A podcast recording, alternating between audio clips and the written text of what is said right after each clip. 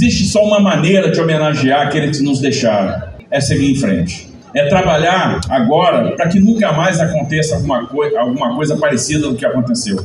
É trabalhar para quem perdeu tudo tenha tudo de volta, é trabalhar para que as pessoas voltem a ter casa, para que as pessoas voltem a ter colégio, para que a educação venha. Tem que louvar aqui o esforço da Prefeitura de São Sebastião, que está transformando esse núcleo num bairro, mas eu preciso agradecer a vocês, a compreensão, a fortaleza, vocês são muito fortes, porque superaram tudo isso e estão aqui hoje, estão aqui conosco, estão aqui para começar de novo.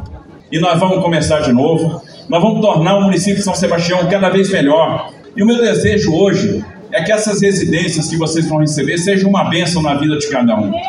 Meu desejo hoje é que o Senhor Jesus Cristo entre na casa de cada um de vocês. Que vocês tenham uma vida muito abençoada nessas casas. Que vocês possam ser muito felizes. Isso aqui foi montado, gente, com muito carinho. Vocês são muito importantes para nós. E o que a gente quer é que vocês sejam muito felizes. Então, essa, para mim, de todas as entregas do governo até aqui, pode ter certeza, é a mais importante. E ela representa um laço inquebrantável entre o governo do Estado e São Sebastião. Muito obrigado por tudo que vocês fizeram.